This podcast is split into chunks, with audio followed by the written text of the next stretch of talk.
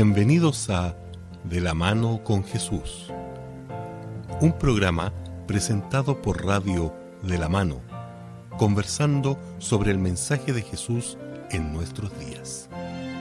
Conducido por Iván Barríos, junto a sus invitados.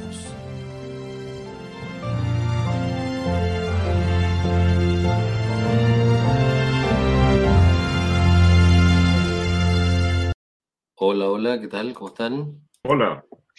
Hola, hola. Estamos, estamos con señal. Así es. Qué bueno. Saludo a mi estimado Hugo Montenegro. ¿Cómo está, señor? Bien, Iván, ¿y tú? Gracias a Dios, bien, fíjate, muy bien. Ya me, me, me- me superé el problema del encierro. Estoy haciendo más gimnasia, así que estoy mejor. ¿Y usted, don Nivaldo, cómo está? Te encerrado nosotros todavía aquí en la Florida. ¿Y las clases cómo van? Bien, ahí eh, estamos en un, en un continuo trabajo muy monótono. Eh, hay que quiere volver al aula, como dicen por ahí. Sí.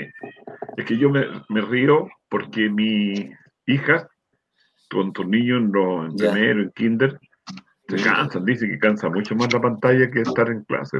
Sí, Entonces- y a esa edad sobre todo.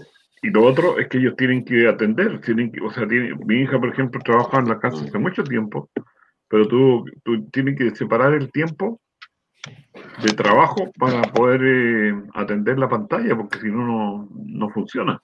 Entonces, Claro. después de que termina la clase, prende su computador o, o cambia de frecuencia y se pone a trabajar. Entonces, dan las 7, 8, 9 para poder reemplazar.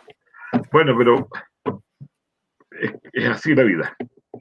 Así es, así nomás. Bueno, estamos contentos totalmente en este programa, en nuestros días de... ¿Ya cuántas semanas de pandemia? Llevaremos más de 60, yo me parece. Sí, sí. Sí, Bueno, pero- nosotros- El problema es no sabemos cuántas quedan. No, Sí, sí. no sabemos cuántas. Hay Bueno, sí, esperanza de, con esto de la vacuna, que los niveles van bajando un poquito de la gente que, que está hospitalizada, de la gente que se está contagiando, así que hay esperanza. Por edad esperanza. ustedes se vacunaron ya, supongo. Sí, Yo me vacuné, pero ustedes, sí, yo ya tengo la segunda vacuna puesta hace, ¿cuánto? ¿Dos semanas? ya. Y Nivaldo, Nivaldo te- tenía que ponérsela por, eh, Por- antes. porque por- profesor. Por profesor, claro, sí que ahí tenía, la tuve antes. Qué bueno. gracias al Señor en, esta, en este valle de intranquilidad tenemos que tener la seguridad que Él está a nuestro lado, aunque a veces Hay que eh, animarse, chicos. hay que animarse con la confianza de la compañía del Señor. Mira, de yo conversé con una persona mayor que le dio el COVID después de las vacunas y tuvo, tuvo medio, medio, pero no, no grave. Así que Ujú, tengo ese ánimo que si caemos, no va a ser eso del entubo y, y toda la cosa. correcto. Así que tenía 72 años, así que es un buen ejemplo. Muy bien, ¿qué música nos traes, Nivaldo? El tema de hoy día trata, está basado en, una, en un poema. Este poema que, Bueno. es- que se llama Las Huellas. No sé si lo, lo han escuchado. Ah, sí, Sí. sí, Hermoso. Ya. conocido. Claro, ese poema Las Huellas trata de que una persona ve en el mar reflejada toda su vida en, en dos pares de huellas. Sí, Las huellas de Jesús y sus huellas, Las siempre unidas en ese caminar. Claro. Pero en algún momento veía solamente un par de huellas y él se preocupó y le preguntó a, a Jesús por qué en los momentos, y era precisamente en los momentos más difíciles, más complicados, que debería estar Jesús a su lado, veía que él desaparecía, que solamente había un solo par de huellas. ¿Y cómo termina ese poema, Hugo? ¿Te acuerdas? bueno que, bueno, hable un poquito mejor. Y cada vez que tú veías dos, dos, solo un par de huellas, era yo que te llevaba en mis brazos. Correcto, exactamente. ¿eh? Bueno, el, el dúo que vamos a escuchar es un dúo argentino. Un dúo argentino compás eh, compuesto. ¿Compás compuesto? se llama. Exactamente. ¿Los conoces? Sí, claro, por supuesto, son muy buenos. Ya. ¿Y ustedes saben lo que significa un compás compuesto, no? En música, a ver, danos todo Me- ahora, enséñanos ahí. Me, me- me imagino por qué razón, por qué razón escogieron ese nombre, digamos. Eh, el compás compuesto es un compás que, bueno, ustedes saben que eh, las partituras y los, compás, eh, los compases se rigen por, por tiempos, por una Sí. medida. Eh, que puede ser cuatro cuartos, dos cuartos, qué sé yo, tres cuartos, que Buen son los ritmo. más habituales. Eh, y resulta que cuando tú tienes un compás compuesto, es un compás que, que tiene eh, varios, eh, o sea, que tiene dos, puede tener dos compases dentro del, o sea, dos tiempos dentro del mismo compás. Puede ser en un instante dos cuartos y en la mitad del compás puede ser cuatro cuartos. Cambia. Oh, Claro. O, o- o- o- con otro, no- o con otra nomenclatura que puede producir una síncopa, por ejemplo. Entonces eso, eso habla también de que en, en un mismo compás pueden convivir eh, dos caracteres distintos, dos velocidades Mm. distintas. Así que imagino que por ahí fue que como ellos son músicos, yo imagino Sí, que ambos, a claro. lo mejor su, su, su relación, porque ellos son matrimonio, eh, Sí, puede- pueden que, que hayan elegido un... Bueno, para los músicos es un, es una, es un nombre bien significativo. y ellos lo, lo unieron esto con otra cosa, el, porque su nombre es compás y esa parte es con paz. Paz. Y la paz tiene la P mayúscula, como para hacer Ah. una separación. Hacen ese juego de palabras, claro. Ya. Porque dice que estaban ellos sin, en un momento con mucha complicación, y oraron y sintieron la paz de Dios que, que llenó su corazón, y ahí propusieron seguir cantando juntos, entonces, ¿qué nombres iban a poner? Entonces dijeron con paz, y ahí vino el- esta otra unión con la música que acaba de explicar Hugo. Y ahora estamos entonces con este asunto de, de, de este nombre que le pusieron hace unos 10 años. Y, bueno. y la primera composición que ellos hicieron juntos, ya han hecho varias, la primera trata sobre este tema de la seguridad que en las tribulaciones, en los problemas, Dios está a nuestro lado. Que este canto que lo hicieron una creación de ellas, como la mayoría de lo que ellos cantan, eh, basado en este poema. Así que el que vamos a, a escuchar a continuación, compás compuesto.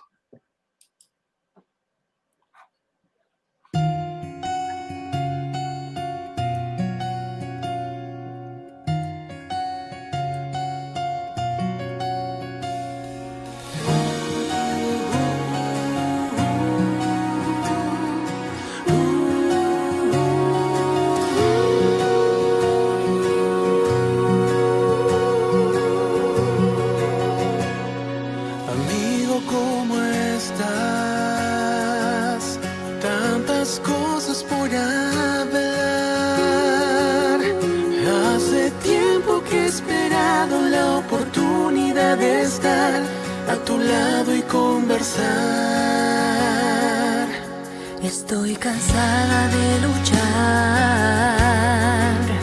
y sin fuerzas al andar.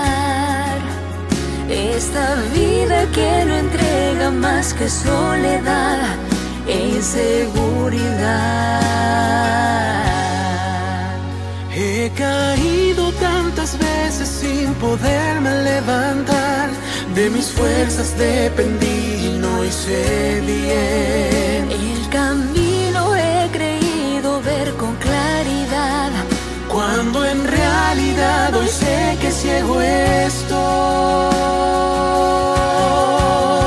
Mil preguntas hoy me mueven y no encuentro solución. Los problemas nublan hoy mi corazón. ¿Cómo hacer para saber qué decisión tomar entre tanta confusión? Un consejo, una palabra, una razón para luchar. Te pido una vez más.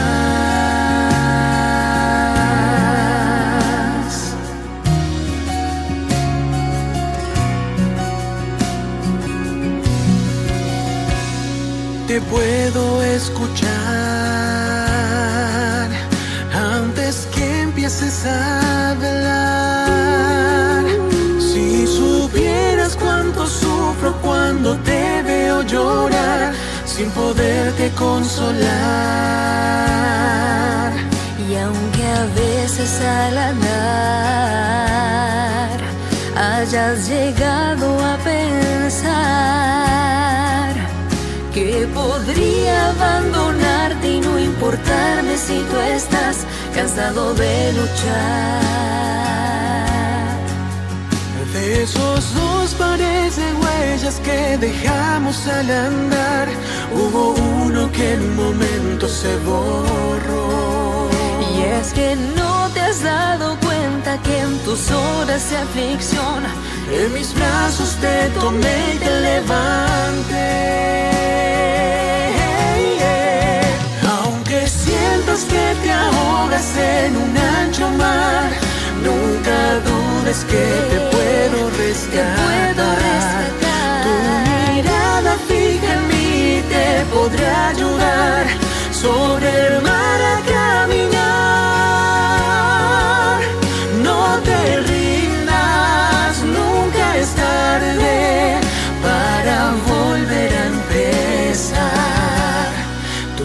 Padre aquí estará.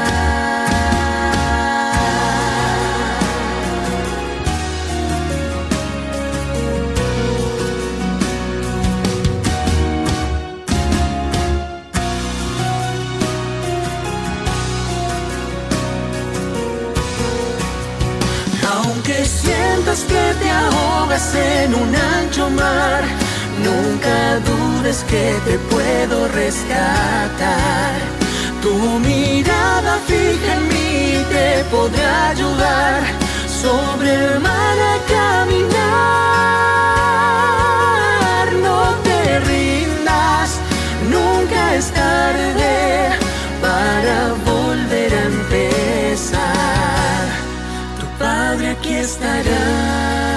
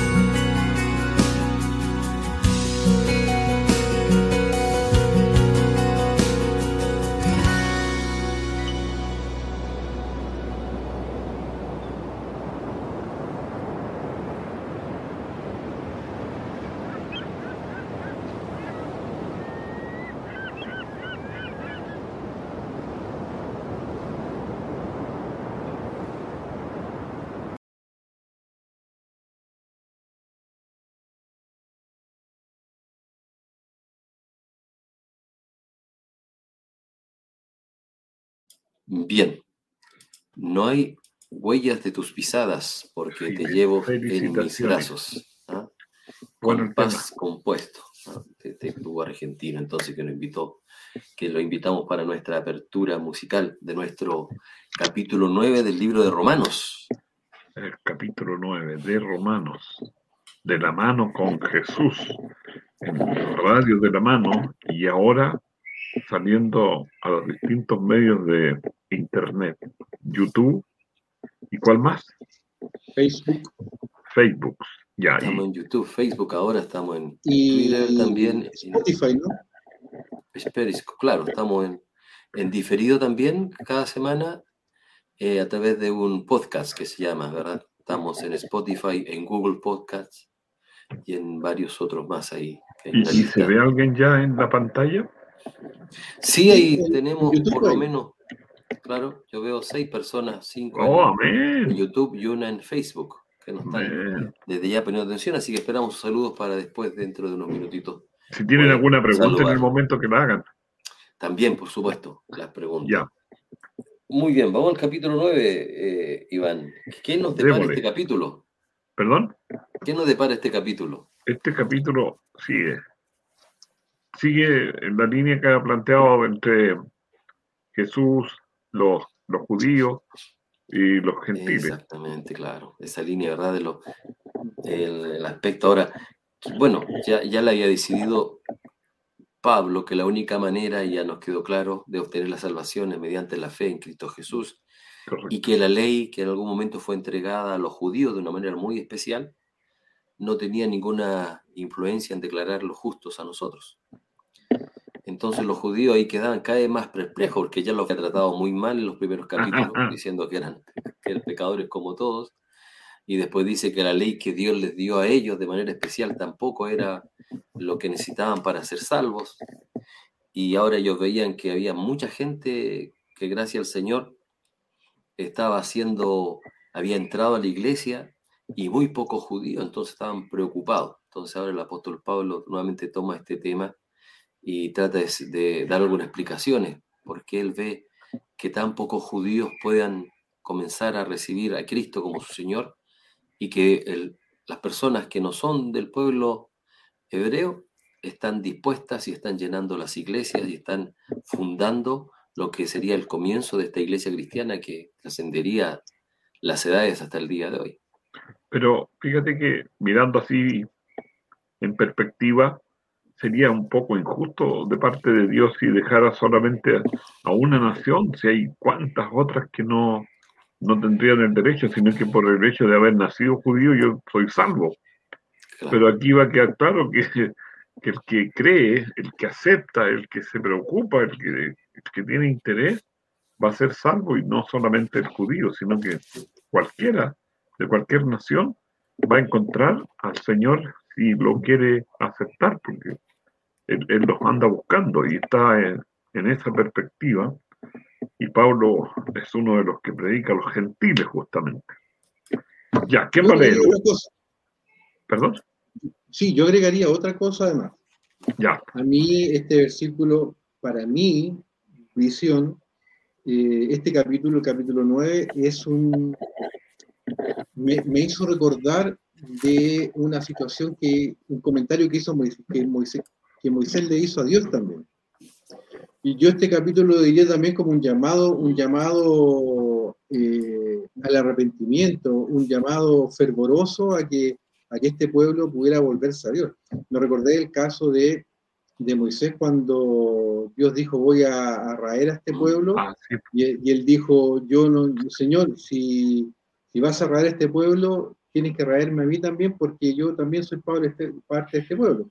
Y de hecho Pablo parte diciendo eh, el dolor que siente, y por eso que hace un llamado. Yo creo que aquí más que retarlos a ellos, o llamarles la atención, como ya lo hizo anteriormente, y como muy bien Nivaldo lo, decía, ¿cierto?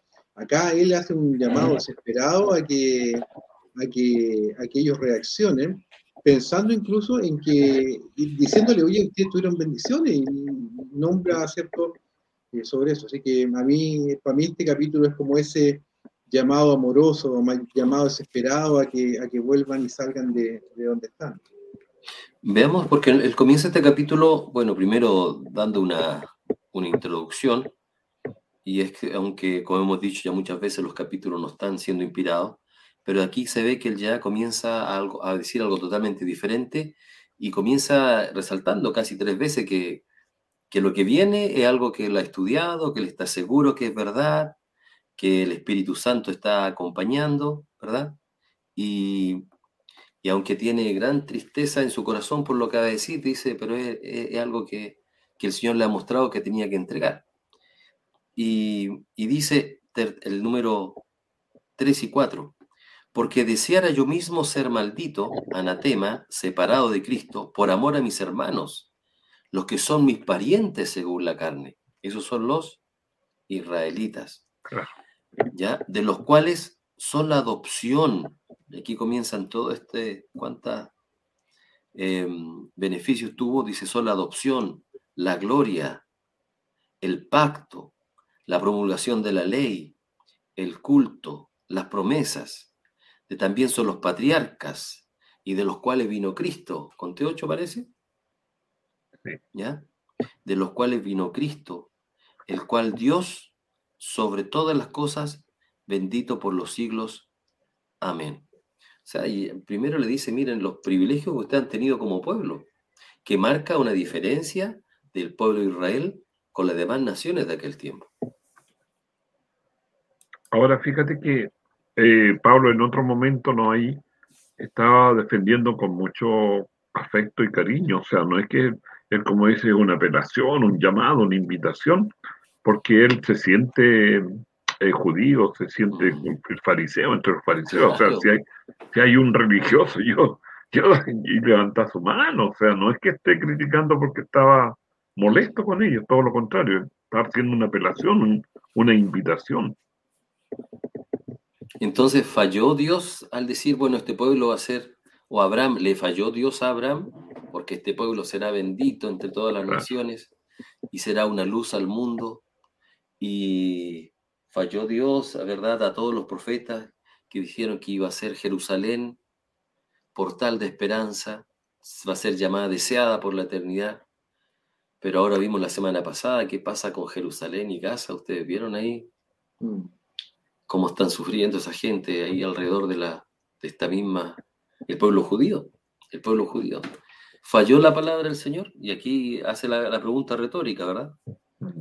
El versículo 6, no, no que la palabra de Dios haya fallado, porque no todos los que descienden de Israel son israelitas, ni por descendientes de Abraham son todos hijos, sino en Isaac daré llamada descendencia.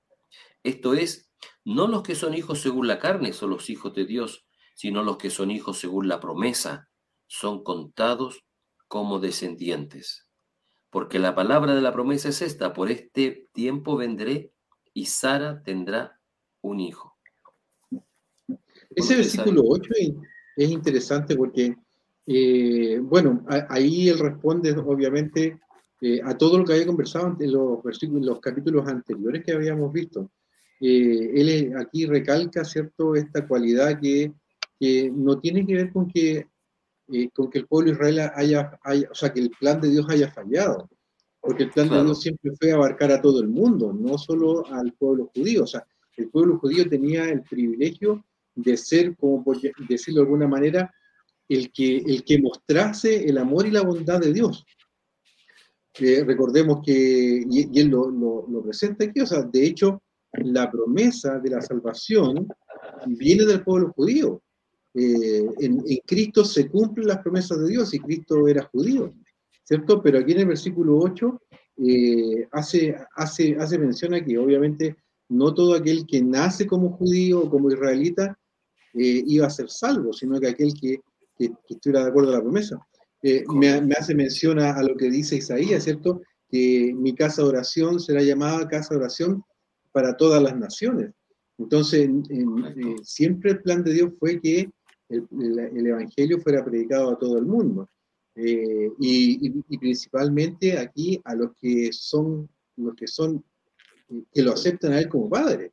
Y aquí es donde rompe, ¿cierto? Ahora eh, Pablo rompe esta, esta, esta idea de que si yo era judío ya estaba al otro lado, estaba, estaba listo solo por el hecho de nacer, sino que dice, no, versículo 8 con mucho respeto lo dice, eh, no son hijos de Dios los que son hijos según la carne, hablando, aquí ya no es el mismo sentido de la carne de lo que hablamos la semana pasada, sino que hablando de la carne aquí por el hecho de ser descendiente directo judío, sino que aquí dice que son contados eh, los que según la promesa.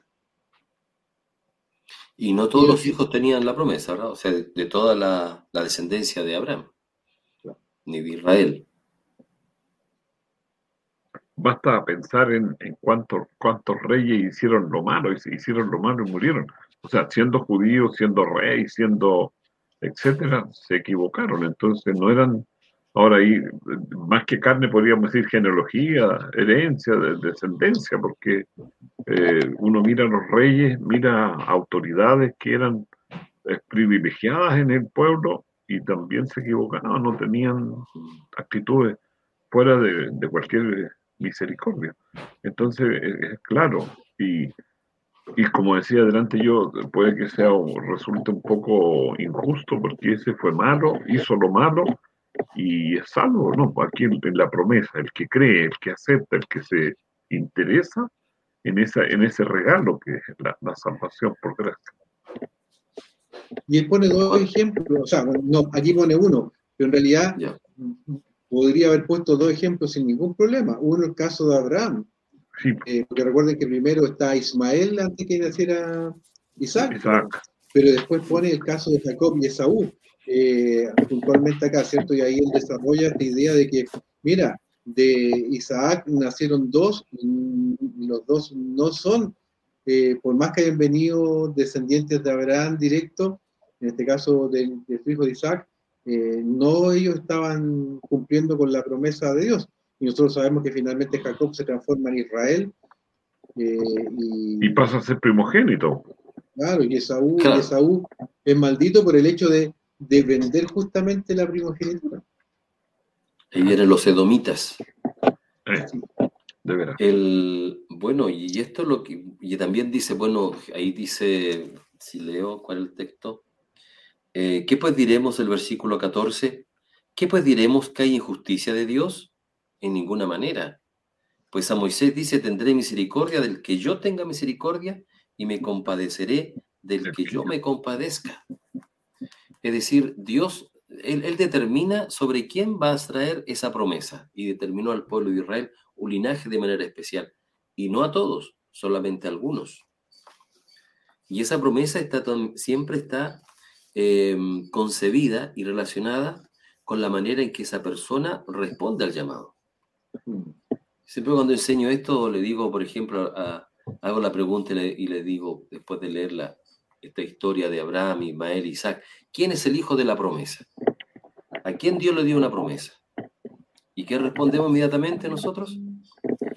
A Isaac. Y eso es verdad. Dios determinó una promesa a Isaac. Pero, y ahí donde yo le hago leer, como Dios le habló a Abraham y después le habló a Agar sobre Ismael le dice, no temas dejar a tu hijo porque yo lo voy a proteger, haré de él una gran nación.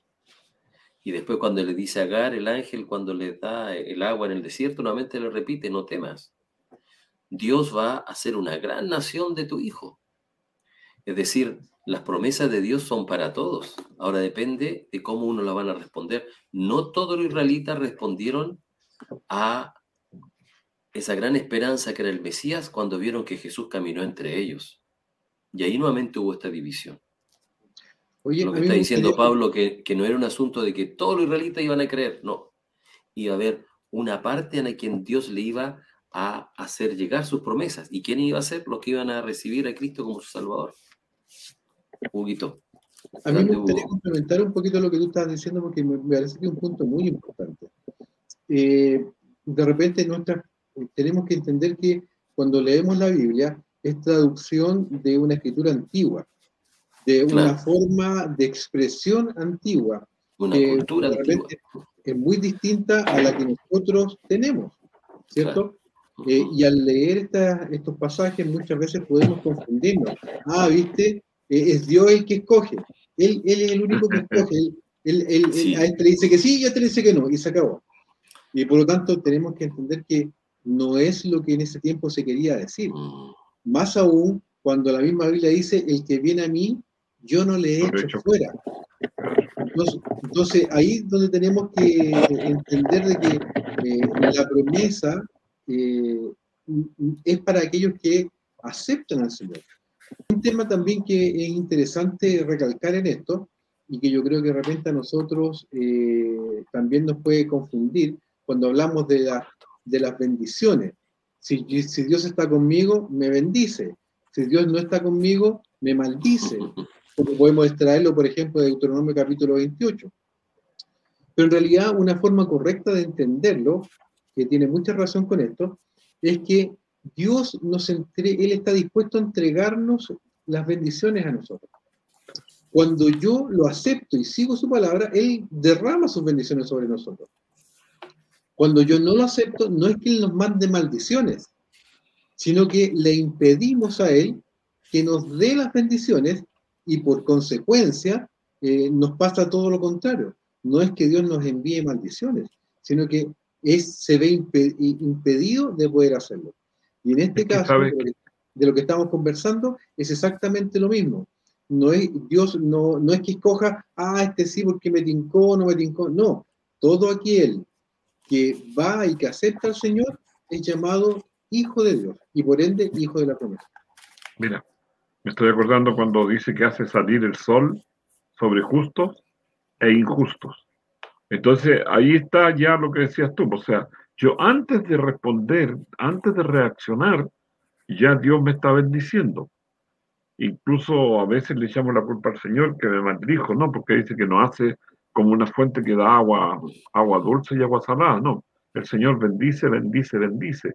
Ahora, lo que tú decías, cuando yo reacciono, eh, tengo mayor, mayor posibilidad de recibir todo lo que Él me está ofreciendo. Pero ya Dios me bendijo al nacer, porque ¿quién de nosotros cuando está consciente dice gracias Señor porque soy sano? O sea, te, da un corazón, te da un, cuerpo, te da esto, lo otro, y no lo, y después nosotros, claro, lo cuidamos, somos agradecidos. Pero Dios hace salir el sol Dios da bendiciones, Dios da, Dios da muchas cosas y nosotros a veces reaccionamos, otras veces no. O sea, no es que hay gente que dice, usted no cree en Dios, no, no necesito, y empiezan a justificarse. Bueno, el, problema de, los judíos era que creían que ellos eran solamente los únicos propietarios de las promesas. me recuerdo también ahora el ejemplo de Jonás. Jonás decía, ¿para qué le fui a predicar a los ninivitas si tú los salvaste? ¿Cómo salvaste a, los, a estos gentiles que no son judíos? Yo sabía, no, entiendo eso, no lo puedo entender. Dios tuvo que mostrarle quizás un ejemplo ahí bien particular. Y este era el problema de los judíos. Ahora, si tal como Dios dice, ya, si yo escogía tal hijo, si yo escogía tal pueblo, ahora yo puedo decir, mira, ahora el pueblo que escojo son hasta los gentiles. ¿Y a ustedes qué? ¿Quién tiene la prerrogativa? ¿Ustedes o yo como Dios? Y, Dios dice ahora, mira ahora la promesa, siéntanse ustedes halagados, siéntanse ustedes bendecidos porque esa promesa que ustedes tenían ahora es para todos. Y eso es lo que, lo que Pablo quiere resaltar en, en, estos versículos. ¿verdad? Podría, yo les voy a dejar a ustedes sí. los versículos del alfarero. ¿Ya? ¿Ya? pero me, quiero, me quiero adelantar un poquitito y, y, cita. Yo iba a, leerte el 25. Ese mismo estaba pensando leer. Claro, yo, porque, porque, es interesante la historia de Oseas, porque eh, Oseas, Dios les dice, ama a una prostituta, y esta prostituta se va con otros hombres. Y no solamente se va, sino que además tiene que seguirla. Hasta, tiene que ir a rescatarla. Claro. Entonces el versículo 25 dice, como también en Oseas dice, llamaré pueblo mío al que no era mi pueblo, y a la no amada la llamaré amada. Eh, dice, y en el lugar, de, y el 26 dice, y en el lugar donde se dijo, vosotros no sois pueblo mío, ahí serán llamados hijos del Dios viviente. Entonces aquí le está demostrando, eh, escribiéndole Pablo a los, a los que eran, a los judíos en, en Roma, eh, le está diciendo, oye, Sí, recordemos que esto está predicho desde antes, o sea, no, hay nada nuevo que estemos diciendo. ya Dios antes nos había dicho de que todo aquel que, que exaltara el nombre de Dios iba a ser llamado hijo de Dios. Y aquí el tema, el tema del alfarero que había hablado Hugo, está, Hugo está aquí en el versículo 21 que dice, o no tiene potestad, no tiene poder el alfarero sobre el barro para hacer de la misma masa un vaso para honra y otro para deshonra? Un alfarero toma la greda y él, el alfarero, el que va a decidir qué va a hacer. Si va a ser una, un plato o, va a ser una taza, la forma que le va a dar, él lo decide el alfarero. ¿Cuánto más Dios no va a decidir a quién Dios le va a entregar esa potestad? Ahora, tenemos que volver a repetir, como decía Hugo, estos textos a veces se malinterpretan totalmente cuando uno pierde el sentido que a quién le está hablando Pablo y, con, y de qué manera le está diciendo, porque uno dice, ven aquí dicen, ya estamos libro de nosotros no tenemos libro de Dios decide a quién va a salvar y a los que no en su gran protestad, pero ese no es el tema de lo que Pablo está aquí diciendo.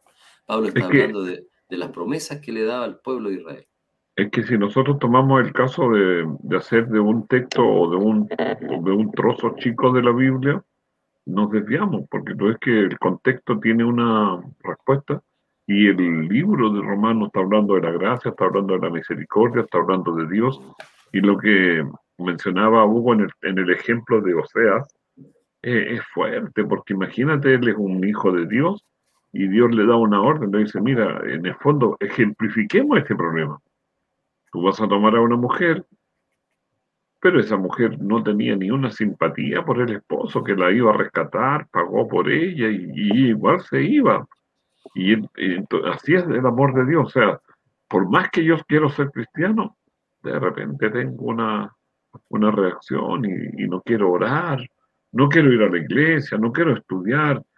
Entonces, eh, Dios tiene la misericordia, la paciencia, la bondad para escucharnos y acercarse y no acordarse de todas mis debilidades, porque de repente uno va a visitar a alguien y lo encuentro medio desanimado, entonces hay que animarlo, oye, te espero, vamos, contémonos, sigue. Y el hermano vuelve, lindo. Pero aquí en nuestro ejemplo, el del alfarero, claro, el alfarero le puede poner mucho más eh, intención, va a ser la más suave la masa, la mezcla. Y en el caso de Osea, es un ejemplo fuerte porque es, un hijo de Dios que está tomando a una persona y los nombres que le ponían al hijo, a los hijos era, era todavía un ejemplo más fuerte. Y ese ejemplo fuerte, yo pienso hoy día la cristiandad en general, nosotros como iglesia cristiana, el pueblo judío estaba pecando en aquel momento porque no, aceptaba cómo tanto, tanto gentil, tanto extranjero estaba entrando a la iglesia siendo ahora teniendo más poder las personas que no eran judías con el pueblo que para ellos tenía la promesa. Pero ¿cómo estamos nosotros hoy día en nuestros prejuicios raciales? Em, hemos avanzado en, muchos aspectos como iglesia cristiana. En, el aspecto, por ejemplo, ya que estamos hablando mucho de la paridad aquí en, nuestro ámbito político, la paridad en, las iglesias en, cuanto a las diferencias de autoridad que tiene hombre y mujer, y yo creo que el Señor ha avanzado mucho en nuestra iglesia, porque hace 200 años la iglesia cristiana pecaba en eso todavía, 100 años atrás, quizás menos. ¿ya? Menos, menos. Quizás menos, ¿verdad? Estábamos nosotros vivos cuando veíamos ahí que se paraba alguien, una mujer delante del púlpito y algunos hermanos salían. Decían, ¿cómo puede ser esto? Una mujer enseñe, calle dentro de la congregación. Eh, Ahora, cuando entra alguien, alguien, pobre, o quizás, Hugo, mira, darte dos ejemplos más. Cuando entra alguien pobre, ¿cómo lo vemos en una iglesia? Nos cuesta aceptarlo. O ahora el asunto de la homosexualidad, llega un homosexual y quiere ser cristiano, y nos va a costar aceptarlo. Sí, yo creo que eso, mucha culpa de eso tiene obviamente el, el, el problema de la interpretación de los versículos. Mm. Eso es un tema fundamental y claro, porque claro, si yo me voy a, a Pablo escribiéndole a Timoteo y diciéndole porque no fue el hombre el engañado, sino que la mujer, obviamente eh, me quedo solo con ese versículo y sacaba el tema. Eh, pero, pero resulta que hay muchos versículos que nosotros a veces nos aprendemos de memoria, pero que cuando uno lee el contexto en el cual está entregado el versículo, está diciendo otra cosa muy distinta a la que nosotros inclusive eh, podíamos pensar. Eh, y, por ejemplo, cuando tomando este mismo versículo de, de Pablo a Timoteo, eh, el, contexto era bastante distinto. respecto a esto, nosotros cuando vimos el libro de Filemón, si ustedes se recuerdan, en la temporada pasada, Pablo parte escribiendo, decía al amado hermano Filemón y a la hermana, la amada hermana Apia, eh, y eso no era común. Ya lo vimos con el mismo caso de, de Onésimo, eh, cómo, cómo, la iglesia cristiana trató de equiparar, ¿cierto?, en, igualdades a la mujer, dándole todos estos, estos saludos y toda esta, esta importancia a la mujer de Filemón y también a, a Onésimo, por ejemplo, que es un esclavo, donde finalmente le dice, mira, yo podría mandarte muchas cosas, ¿ya? le dice a Filemón, pero mira, no voy a hacer nada porque esto es un esclavo tuyo, pero lo único que te voy a pedir es que lo recibas como, hermano. en Cristo. Y, dice, y además sé que vas a ser más de lo que te he dicho. O sea, sabemos que le estaba pidiendo indirectamente incluso que le diera la libertad a ese esclavo. No, pero no, incluso no por presión o por obligación, sino si que algo por te el hecho- debe, pónelo a mi cuenta. O sea, Claro, en el fondo, imagínate, ¿qué te debe? En realidad tiene que haber sacado algo para irse, pero le si tienes algo que, alguna deuda, te llevo un par de zapatos, algo, yo te lo voy a pagar. Él no tiene, pero yo te lo pago. claro. Entonces ahí es donde nosotros tenemos que comprender, y, y- y yo creo que estos, estos programas de conversación como el que hemos tenido nosotros durante ya siete temporadas, ¿cierto? Eh, vienen un poquito a eso, a darle más amplitud a los, a los versículos que nosotros leemos. Así que, por ejemplo, otro caso, otro caso puntual es Filipenses 4.13. ¿Quién no, ¿Quién no conoce de memoria Filipenses 4.13? Y uno dice, todo lo puedo en Cristo que me fortalece. Y uno todo dice, ah, voy a hacer de todo porque todo lo puedo en Cristo que me fortalece. Pero, por ejemplo, cuando uno lee desde el versículo 10 en adelante, incluso desde el versículo 1 en adelante, Pablo está planteando la idea de tener gozo y felicidad y tener paz. Incluso el versículo, si no mal recuerdo por ahí, por el 6, habla de la paz mental. Y después viene del 10 en adelante, donde dice, yo aprendí a contentarme en pobreza y en riqueza, en saciedad y en hambre. O sea, él dice, él, él pasa por todas las etapas y dice eh, que él aprendió a tener paz, gozo y contentamiento en cada una de ellas. Y después de eso, él dice, todo lo puedo en Cristo que me fortalece. Entonces, ¿qué es lo que está diciendo? Está diciendo algo eh, distinto a lo que nosotros generalmente ocupamos el versículo. Está diciendo que en realidad él aprendió, eh, no, no importa la condición, tuviera poco, tuviera mucho. Contentamiento, a Claro. soportar, Claro, entonces él dice, "Ay, Mm. él me Eh, sostiene. perseverancia, constancia. Claro. Así que Casi, casi una manera pasiva, más que accionar.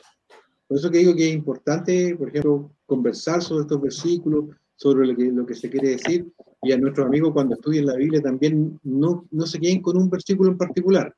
Lean versículos hacia, hacia atrás, lean versículos hacia adelante y descubran qué es lo que él está diciendo y ahí vamos a comprender incluso mucho mejor qué es lo que, qué es lo que quiere decir ese versículo en particular.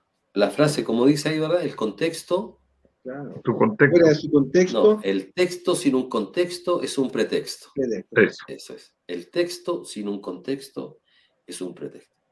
Aquí en el capítulo 9 nos quedan dos puntitos más que tenemos que señalar. Aquí Ya, ahora, había tomado el, prim- el ejemplo del Antiguo Testamento, el ejemplo de Oseas, y ahora toma el ejemplo de Isaías.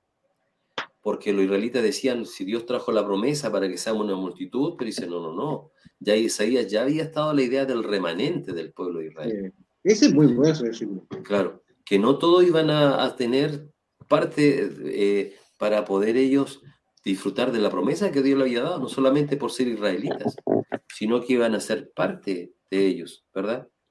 Eh, Digamos nuestro amigo, el versículo 29 de Romanos 9, el que Nivaldo se está refiriendo. Correcto. Voy- Leo del 27, porque dice, también Isaías clama tocante a Israel. Si fuera el número de los hijos de Israel como la arena del mar, tan solo el remanente será salvo. Porque el Señor ejecutará su sentencia sobre la tierra en justicia y con prontitud. Y como antes dijo Isaías, ahí está el versículo 29, si el Señor de los ejércitos no nos hubiera dejado descendencia, como Sodoma habríamos venido a ser, y a Gomorra seríamos semejantes. Y esa es una comparación fuerte descendencia. para los judíos. ¿ah? Claro, imagínate. si no hubiera sido por el remanente, si Dios no hace una limpieza del mismo Israel, decir, no, esto no, y hace un zarandeo y dice, me quedo solamente con este grupo minoritario y en ellos yo voy a dar ahora la, la promesa, Israel hubiera, se hubiera perdido. ¿Quién es el fin ahí? El ejemplo, imagínate, Sodoma, Gomorra, no eran nada de, de deseo de imitar. Y nosotros sabemos que la idea del remanente también está para el, para el pueblo cristiano hoy en día. Sí. Hoy día, ¿cuántos somos de cristianos en el mundo? No, no- no tengo, ¿verdad? Pero Pero bajo. la tercera, uno, la 2%. tercera religión más grande de todo el mundo, los cristianos, ¿verdad? De diferentes movimientos, incluyéndonos a nuestro hermano católico, evangélico, protestante. Eh, de todo eso, cuando venga Jesús, ¿vamos a estar todo ese grupo levantando la mano esperándolo? el remanente, ¿verdad? Los que guardan los mandamientos de Dios, los que tienen el Espíritu de Jesús, más eh, un cierto grupo mucho más grande que esto, dice que están en, en Babilonia todavía, ¿verdad? El pueblo de Dios que está en Babilonia. Pero aún así va a seguir siendo un remanente. Entonces aquí va a estar lo mismo que le están diciendo los judíos, lo van a decir al final.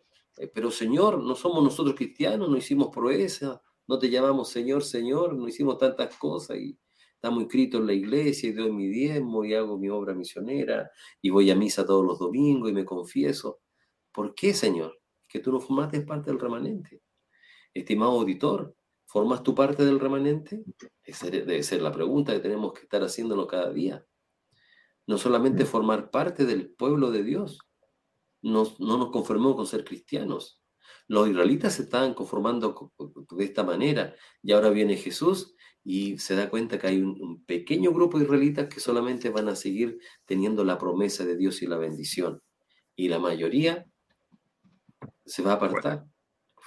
Exactamente.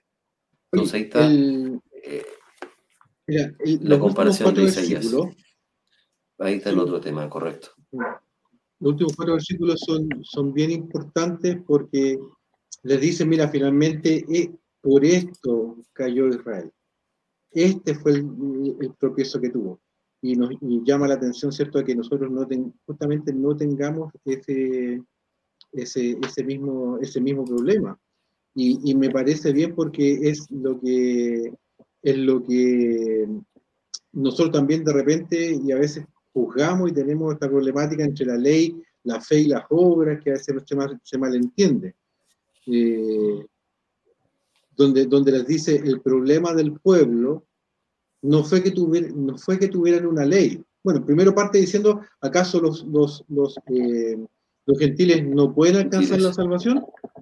Pero dice, eh, el problema no es que los judíos hubiesen tenido la ley, sino que no la siguieron por fe, sino que ellos pensaron seguir la ley cumpliendo las obras no, no, no, no, no por creer en el Padre, sino, no, por, no porque el Padre les dio la posibilidad, sino porque ellos querían ganarse la posibilidad ante el Padre.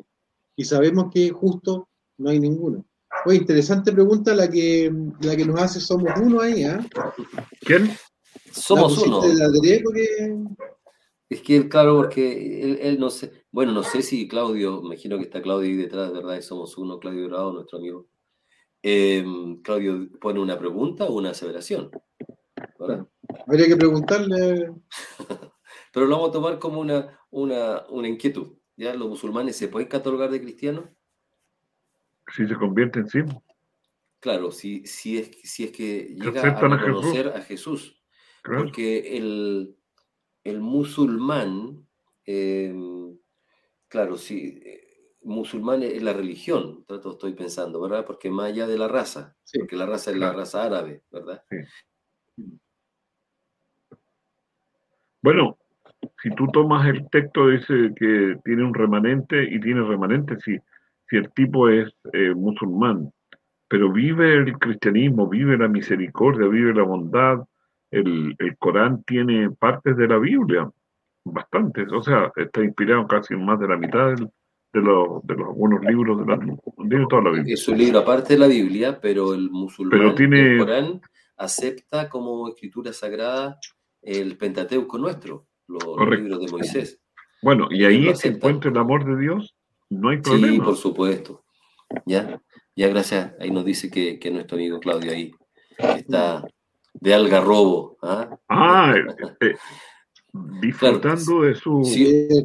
yo creo que ahí donde, donde yo creo que hay la pregunta, ¿por qué alguien se puede sentir musulmán como por raza? Claro. si es de raza musulmán o raza árabe, por decirlo así, y acepta a Cristo en su corazón, por supuesto que es un cristiano. Yo tuve en un, durante años la, la, bendición de dirigir un grupo árabe cristiano. Ah, sí, de veras. Entonces, ya había muchos que se decían, nosotros somos árabes, pero somos cristianos. Entonces, Quizás esa es la pregunta, claro, y ellos alaban al Señor y, y seguían, muchos habían algunos, los más abuelitos que habían llegado de, de Palestina aquí a Chile y otro de y otra familia que había llegado de, del Líbano Ellos adoraban a Dios con su la manera de arrodillarse y con sus palabras en, en árabe, pero en su corazón estaba Cristo. Entonces sí, por supuesto que eran cristianos, eran árabes, pero eran, habían aceptado a Jesús como el Salvador.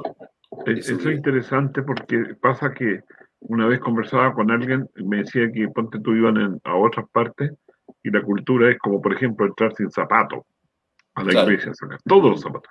Pero eso nosotros estamos acostumbrados y nunca nos vamos a hacer problemas. Y tú ves que algunos usan algún, eh, algún atuendo, algún gorrito, alguna cosa para el ah. cabello. Y aquí pensamos entrar con un sombrero y es una falta de respeto. Si mm. yo entro a una iglesia con el sombrero puesto. Bueno, ahí, ahí Pablo decía al judío se hacía judío.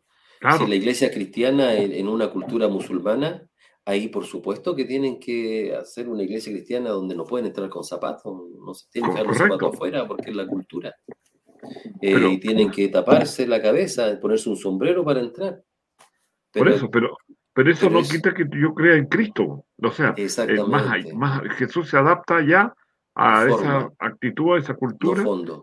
Y, no, me, no me excluye el, perdón, el amor, la misericordia. de hecho, de hecho me acordé, oye, disculpa, antes me acordé de, hace años atrás, este presidente del, del Banco Mundial, Ah, sí. Cuando salió con ¿no? roto. Sí, eso, no me acuerdo, me acuerdo Porque tuvieron que estar en una sinagoga y tuvieron que sacarse los zapatos y él se los sacó y tenía en los, dos, dos, en los dos calcetines. Y, imagínate una persona quizás muy, pero muy rica y poderosa, pero tuvo que hacer eso. O sea, ante la reverencia, la reverencia es un principio. Y eso tenemos nosotros que mantenerlo. Pero ese principio se demuestra en normas y estas normas varían, varían totalmente. Y lo que hablamos de la mujer, en el tiempo de, de, Pablo y en aquella ciudad la norma era que la mujer no podía hablar. Si hablaba era algo inmoral. Pero hoy día no es así, pues nuestra norma es totalmente diferente. Hoy día si hacemos eso es inmoral. Si no dejamos que la mujer tenga una responsabilidad como, como el hombre o tenga esa autoridad o que tenga la particularidad de enseñar Estamos siendo nosotros, estamos haciendo esa distinción. Así que, si, te termino la idea, entonces, si un musulmán, como raza, acepta a Jesús, puede ser, por supuesto, un, árabe cristiano sin ningún problema. Y ya, la iglesia está así. Claro. Eh, el Hugo iba a agregar algo. Sí, no, que quería contarle que, eh, a ver, nosotros como iglesia tenemos una fuerte influencia norteamericana. Sí, correcto, sí. Eh, pero, pero la iglesia adventista en el mundo tiene distintas formas de adoración y distintas formas de expresión de adoración más que de adoración, de expresión de, de, adoración. Si uno va a África, por ejemplo, eh, cantan los mismos himnos, tienen más o menos la misma liturgia, pero la, la, forma de adorar es distinta. Si van al Medio Oriente también, siendo iglesias adventistas, si van a China también, en Rusia también tienen, tienen, tienen una forma distinta. En Francia, por ejemplo, que son como bien antiamericanos en, en términos generales, en términos culturales, digamos, también tienen una, una, liturgia un poco distinta y siguen siendo la misma iglesia adventista. Entonces, Pero mira, eh, perdona, eh, en el caso que tú estás mencionando de Estados Unidos, ir a una misa, a una, una iglesia de negros, de hermanos africanos, qué sé yo, me decían que son efusivos, pues, o sea, incluso yo una vez tuve aquí en Chile un, pianista que llegó a tocar y en eh, la iglesia de Ñuñoa había un, un órgano con, con, pedales para tocar los bajos, con, un, con dos o dos, tres teclados. No, dijo, esto no sirve para nada, dijo esto es para los niños en Estados Unidos. El tipo. Claro, entonces, eh, nosotros nos vemos aquí ahora. Yo no sé si le ha pasado, pero no sé si Nivaldo. A mí me tocó ir a la iglesia de los gitanos y los gitanos se sientan por hombres y mujeres. Mm. Y cómo cantan. Eh, claro. Y, de otra manera, la misma vestimenta de ellos. Uno entra y si ve una persona así vestida en una iglesia nuestra o de nuestra cultura, o lo, ahora, hace poco, fuimos a cantar con mi grupo a una, a una iglesia haitiana. Ya. hace poco, ya hace más de cuánto, ya hace más de un año que nos salimos. ya, ¿a quién va a cantar? bueno, era, era una, ya era una haitiana y se siente una manera de adorar totalmente diferente. Sí, sí. Oye, hay, está buena la conversación, pero hay hartos saludos para que no los dejemos. sí, porque estamos terminando. Este, asunto de, para terminar como la idea de... los, últimos versículos. Claro, que ya se mencionó, él recalca nuevamente de que la fe es por, es por la fe es la base de la salvación y no la ley pero es un tema que él sigue en el capítulo 10, así que continuará esto de, ya, de cómo que... dar respuesta a lo israelita. Así que lo dejamos ahí con punto suspensivo. Ya. Y vamos a nuestros saludos ya. Bien. Para ver lo que tenemos por aquí. Hoy día tenemos muchas personas que han estado saludándonos, así que una concurrencia. Eugenia Cifuente, un saludo para Eugenia. Ah, sí. Gracias ella, siempre nos, ah. nos visita. Sí, Magali Torres, Saludos para todos. Muy bien. Hermana Magali, placer de verla. Saludito desde la Florida, desde nuestra hermana Deli. Delia. Gracias, hermana Delia. ¿Ya? También por el otro saludo que, que no lo vamos a colocar. Eh, Marisol Araya, un saludo de nuestros hermanos en la fe. Gracias, hermana Marisol. Gracias, un saludo también para, para ti. ¿Ya? Tenemos alguien conectado desde Perú también. A ver. Sí, ¿quién era el de Perú? ¿Lo tienes tú? Sí, es, Cecilia Morante. Cecilia, aquí está, aquí la tengo. Cecilia Morante López, desde eh. Perú. Un saludo, ¿ah?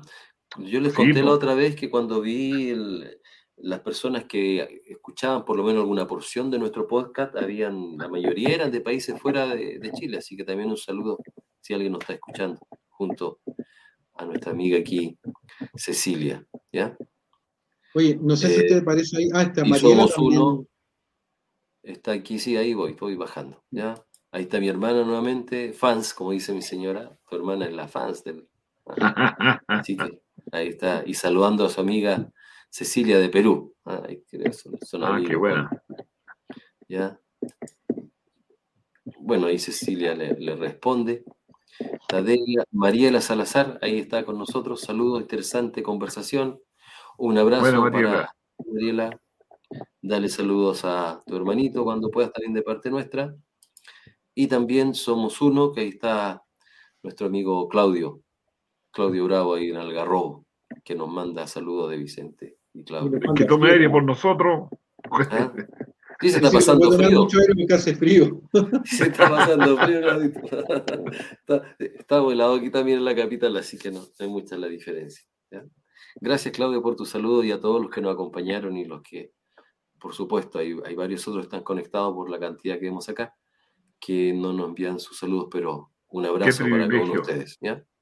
Es un privilegio, es un honor. Que Dios les bendiga. Muchas gracias porque eso nos anima.